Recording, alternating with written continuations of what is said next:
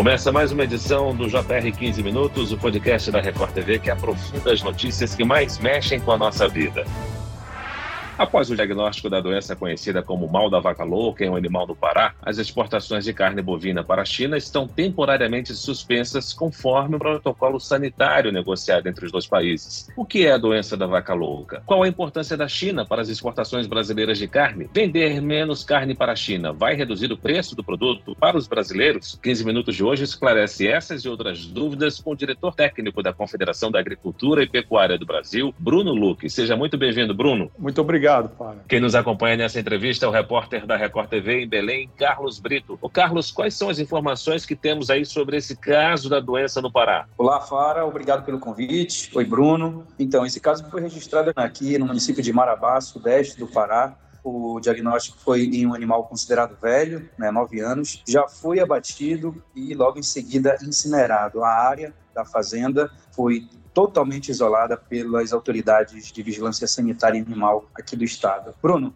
a suspensão das exportações de carne brasileira para a China parte de um protocolo de segurança né, entre os dois países. Por que, que existe esse protocolo? Que, que aconteceu antes para Brasil e China negociarem esse acordo? Em olá, Carlos. A questão do protocolo com a China é um protocolo recente, comparado aos outros protocolos sanitários que nós temos com os outros países. O Brasil, para vocês terem ideia, a gente exporta para mais de 120 países a exportação de carne bovina. E a China foi um dos últimos aí que nós assinamos esse protocolo e é um país de grande relevância. Hoje é o nosso maior parceiro comercial, respondendo aí por mais de 60% do que a gente exporta de carne bovina em 2022. E na, na discussão do protocolo, essa cláusula foi inserida né, como uma cláusula de segurança, o Brasil, como é um país de risco insignificante no mal da vaca louca, para a gente não teria problema manter uma cláusula como essa. O grande problema é que, na prática, quando o acordo começou a funcionar, né, os casos que nós tivemos atípicos, né, historicamente, é, alguns deles foram usados não só como uma questão sanitária, mas como uma questão comercial. Né? Por exemplo, em 2021, quando houve um caso específico e foi confirmado que era atípico, ou seja, que não teria problema nenhum do ponto de vista sanitário, a China demorou quase quatro meses para reabrir esse mercado. Na época, o preço da carne bovina no mercado internacional era muito elevado e, de certa forma, isso foi utilizado para pressionar os preços a caírem para esse país. Então, a nossa preocupação agora é justamente rever esse protocolo para que realmente seja utilizado a cláusula apenas sanitária. Houve o problema, foi identificado, não é a forma típica, ou seja, a causa grave é atípica, então as exportações deveriam voltar automaticamente, assim como são suspensas. O Bruno, sempre que surge um caso de encefalopatia encefalopatia espongiforme bovina, chamada popularmente de mal da vaca louca, as pessoas se assustam pelo nome da doença, por ter relação com um dos alimentos mais consumidos, não só aqui no Brasil, como em todo o mundo. O que é exatamente o mal da vaca louca e que riscos traz para os animais contaminados e para as pessoas? Bem, o mal da vaca louca, colocando realmente a forma típica, que é a forma que tem maior risco, teoricamente é quando o animal ingere algum alimento contaminado. Contaminado que eu digo que seja de origem animal, por exemplo, farinha de carne carne, farinha de ossos, que são produtos de origem animal na alimentação dele, haveria um risco desse animal poder desenvolver a doença da vaca louca. Então, por isso que no Brasil, desde 2004, é proibida a utilização de qualquer tipo de alimento de origem animal, nutrição de ruminantes. Ruminantes são bovinos, ovinos, caprinos, ou seja, é proibido pela EN número 8 do Ministério da Agricultura de 2004. Então, basicamente, o principal fator poderia trazer a doença típica, a doença que realmente causa um problema mais sério para quem consome a carne pode desenvolver uma doença neurológica e para os próprios animais a fonte principal não existe no Brasil por essa proibição legal que os produtores cumprem à risca. Então, tanto é que nós nunca tivemos um caso sequer registrado no Brasil. Nós somos considerados pela Organização Mundial da Saúde Animal como risco insignificante. O outro ponto da doença, né, a doença que a gente forma atípica, seria a vaca louca que não faz mal a ninguém. Ela é uma forma espontânea, né, que desenvolve, que é, ocorre em animais mais velhos, como é o caso desse do Pará, e é um problema neurológico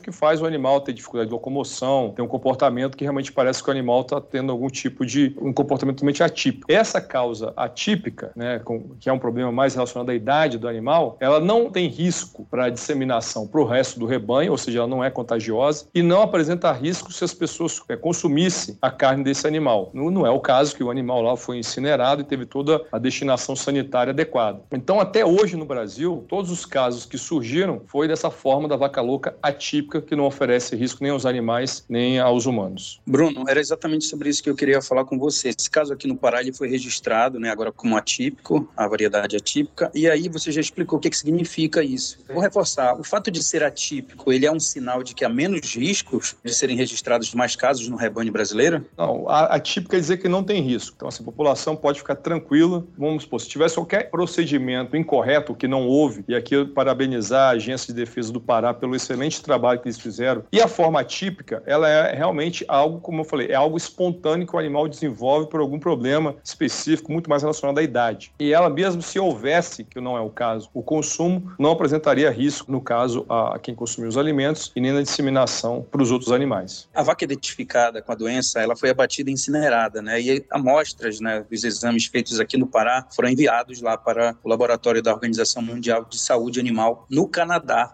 para serem analisadas. Pergunto para você o seguinte: o resultado dessa análise, confirmando tratar-se de um caso atípico, ela pode permitir a retomada imediata das vendas para os chineses? Qual seria esse período? O laboratório do Canadá é um laboratório de referência da Organização Mundial da Saúde Animal. Toda vez que existe qualquer tipo de caso como esse, ele é o que faz os testes para ter a contraprova, né? O país de origem faz e no segundo momento o Canadá seria o laboratório que confirmaria, no nosso caso, esse caso atípico. E o principal ponto é, que nós temos que colocar nesse sentido é que é, o protocolo ele permite que a China é, retome as exportações a partir do momento que ela julgar necessário. Nós gostaríamos que fosse imediato. Identificou atípico, poderia voltar logo em seguida, porque não oferece risco nenhum. Porém, como eu falei, o último exemplo que nós tivemos foi um exemplo ruim, que demorou quase quatro meses. E é justamente esse ponto que nós vamos já levar para o Ministério da Agricultura, né, para que na próxima missão do Brasil à China, que está prevista para o mês de março, esse ponto do protocolo possa ser negociado. O que nós queremos não é, vamos dizer assim, nenhum tipo de regalia ou afrouxar os cuidados. Pelo contrário, o que nós queremos é justamente colocar o seguinte problema: identifica a doença, tem a suspensão da, da, exportação. Identificou que é atípico, esse retorno ele volta de imediato. Não precisa vir uma missão sanitária da China ao Brasil para fazer inspeções sanitárias, porque não houve risco propriamente dito. Ô Bruno, qual é a porcentagem da carne bovina produzida no Brasil que é exportada? E quanto dessa carne exportada vai para a China? Bem, se a gente considerar o ano de 2022, nós exportamos 28% da carne produzida no Brasil, ou seja, 72 ficou no Brasil. Nosso maior mercado é o povo brasileiro, né? então o abastecimento aqui é fundamental. E desses 28% que nós exportamos, algo em torno de 60% foi as compras chinesas em 2022. Então é o nosso maior parceiro comercial da carne bovina, o maior importador hoje da carne bovina brasileira. Por isso todo esse cuidado, né, da gente seguir a risca aí o protocolo, mas de certa forma tentar também uma uma melhoria no mesmo. Você citou aí, Bruno, a missão, o presidente da República vai à China no mês de março. É possível melhorar esse protocolo, mas eu quero saber o seguinte: há risco desse caso específico no Pará afetar nossas vendas de carne para outros mercados importantes? E essa situação pode beneficiar nossos concorrentes no mercado internacional, como Argentina e Austrália, por exemplo? Em relação aos outros países, não existe essa cláusula específica de suspensão imediata assim que detectado o caso. Só que alguns países, pegando o histórico dos casos anteriores, eles podem suspender por questões preventivas, até que tenha realmente uma confirmação do caso, como atípico, enfim. Mas nesse momento nós temos aí o conhecimento que o Ministério da Agricultura tem prestado os esclarecimentos aos outros países parceiros né, que compram carne bovina do Brasil, justamente, como eu falei, para mostrar a credibilidade do nosso sistema de defesa sanitária, dando todas as informações necessárias. É, houve um discurso do ministro que ele já pretende, inclusive, fazer algumas viagens, se for o caso, para comentar em loco com esses parceiros. Então, a gente espera que também não haja nenhum fechamento em função da espera do resultado do teste, mas é uma possibilidade. Quanto aos concorrentes, o mercado da carne bovina é um mercado que ele é bem ajustado. Se houver uma suspensão por um período muito longo, isso pode acabar tendo aí algum desvio de exportação para a China, suprindo aí o que o Brasil deixaria de exportar. Mas a gente acredita que, que não vai haver essa demora, né? a gente acredita que a retomada vai ser quanto antes, assim que nós tivemos o resultado. Então, de certa forma, isso não teria esse impacto do Brasil poder perder mercado é, em função desse problema. Bruno, em 20 anos de monitoramento, o país nunca identificou a forma mais tradicional da doença, né, que é quando o animal é contaminado por meio da alimentação. Eu pergunto, esse é um diferencial do rebanho brasileiro, que é criado predominantemente no pasto? Com certeza. Acho que aqui nós temos uma vantagem competitiva muito grande, né, que é uma carne produzida mais de 90% a pasto. Até os animais que têm terminação, eles ficam pouquíssimos meses em terminação, em confinamento. São três, quatro meses aí. O resto, boa parte da vida deles estão em pastejo. Então, de certa forma, isso ajuda. Agora, um ponto principal que tem ajudado, não só essa conscientização dos produtores de não usar, mas a própria forma como hoje que a lei brasileira proíbe né, esse uso de qualquer tipo de, de resíduo de origem animal nas rações de bovinos. Então, isso é uma vantagem competitiva muito grande que nós temos frente a outros países que utilizam aí boa parte dos rebanhos confinados e que talvez não tenha a regra tão rígida como nós temos aqui no Brasil. A China é um mercado importante para a carne brasileira, mas o Brasil é um fornecedor de carne essencial também para a China. Por quê? Sem o Brasil, a China teria dificuldade para atender a gigantesca e crescente demanda de carne dos chineses? Bem, essa é uma boa pergunta. Né? Acho que a gente começou a exportar um volume significativo de carne para a China a partir de 2009. Foi logo no, no, período que ela teve um problema da peste suína africana, no rebanho suíno. A carne mais consumida na China é a carne suína. E há, inclusive, uma diretriz do governo né, que seja a carne principal mesmo do país. Tem políticas públicas que têm a, a modernização da suinocultura do país. As previsões de longo prazo na China para carne bovina, elas não são de crescimento, é basicamente de estabilidade. Agora, o chinês teve a oportunidade de comer a carne bovina e ver realmente